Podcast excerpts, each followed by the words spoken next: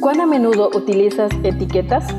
En la actualidad, el concepto etiqueta ha ganado un espacio significativo en todas las áreas de la vida. Las utilizamos para identificar, clasificar o valorar. En este día compartimos Etiquetas para reflexionar de la autora Carolina Ramos. 365 reflexiones agrupadas bajo 7 etiquetas. Querido joven, descubramos la etiqueta para hoy.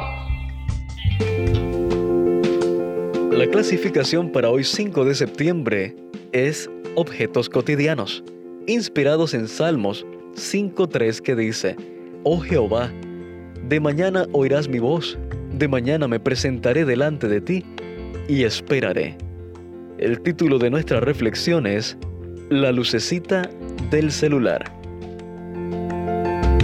Nos comparte Carolina que hace varios años adquirió la costumbre de no agarrar el celular en la mañana hasta no haber terminado de hacer el culto.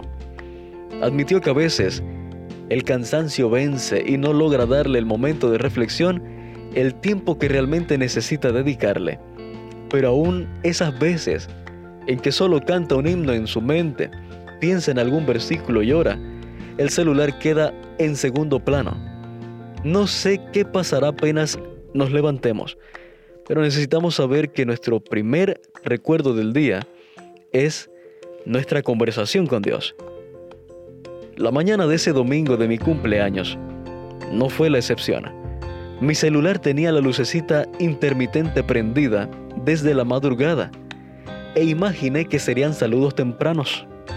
Pero antes de agarrarlo, hice mi culto, oré y le pedí a Dios que en ese nuevo año de vida que comenzaba, me regalara más momentos con Él y más oportunidades para predicar. Le pedí que todo esto terminase pronto y que volviera a buscarnos. Ese fue mi deseo sin soplar velitas. Después de cambiarme y prepararme para ir al club de conquistadores, tomé el celular y leí el primer mensaje que había llegado a la madrugada. Me doblé de dolor, me agarré de la cama para no caer y ahogué uno de los llantos más desgarradores y desconsolados de mi vida, porque en ese mensaje estaba una de las noticias más tristes y trágicas que alguna vez recibí. Una de mis mejores amigas se había suicidado. Nunca estamos listos para las malas noticias. No fuimos creados con ese chip. Quería meterme en la cama otra vez y llorar todo el día, nos comparte Carolina Ramos. Pero eso no era lo que había pactado con Dios.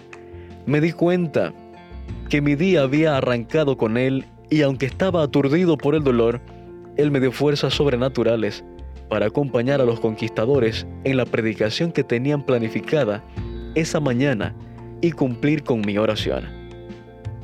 Otro día leeremos, conoceremos un poco más acerca de esto, pero quiero invitarte a que hagas de Dios lo primero en tu vida no solo al tomar decisiones importantes a lo largo del día, sino al momento de comenzar, al despertar. Realmente nunca sabemos qué va a pasar y no hay nada mejor que afrontarlo con la certeza de que estamos de su mano. Si aún no lo has hecho, querido joven, búscalo en oración, que oiga tu voz. Gracias por acompañarnos en la lectura de hoy. Esperamos que esta etiqueta te motive a caminar cada día con Dios. Te esperamos en nuestro próximo programa.